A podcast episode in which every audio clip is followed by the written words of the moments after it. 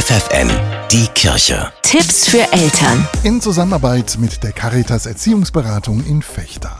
Durch Smartphones kommen Kinder immer früher mit pornografischen Inhalten in Kontakt. Deshalb die Frage an Familientherapeutin Ursula Lanfermann. Frau Lanfermann, wäre es nicht das Einfachste, den Kindern einfach ein Smartphone-Verbot auszusprechen, um sie vor Pornos zu schützen? Äh, verbieten geht nicht. Das macht auch gar keinen Sinn. Also man würde Kinder damit sehr ausgrenzen und äh, der Umgang damit muss gelernt werden. Man würde auch keinem Kind eine Bohrmaschine in die Hand drücken und sagen, mach mal. Das ist auch gefährlich. Genauso wie ein Smartphone. Und da muss ein Umgang Umgang damit gelernt werden. Welche Folgen kann es denn für ein Kind haben, wenn es pornografische Bilder oder Videos sieht? Es kommt natürlich darauf an, auch in welchem Alter Kinder sowas sehen. Aber grundsätzlich ist es so, dass Pornografie zu Verstörung führen kann.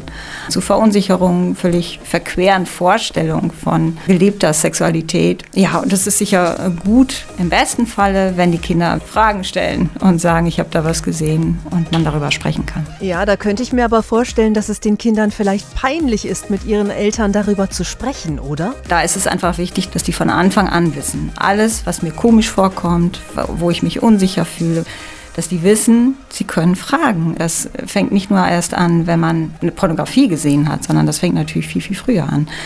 Dass sie nicht ausgelacht werden, dass sie nicht irgendwie vertröstet werden, egal mit welcher Frage sie kommen. Und dann geht das durchaus auch mit solchen Dingen. Sollten denn Eltern schon wirklich mit ihren ganz kleinen Kindern über Körperlichkeit und Sexualität sprechen? Über Körperlichkeit, über Sexualität, das sind ja Themen, die sowieso zur Erziehung gehören. Gibt es auch wunderbare Bücher dazu, wo man, das hilft oft sehr, auch mit kleinen Kindern schon darüber zu sprechen. Also, dass die schon sehr früh ruhig eine Vorstellung davon haben. Und zwar eine kindgerechte.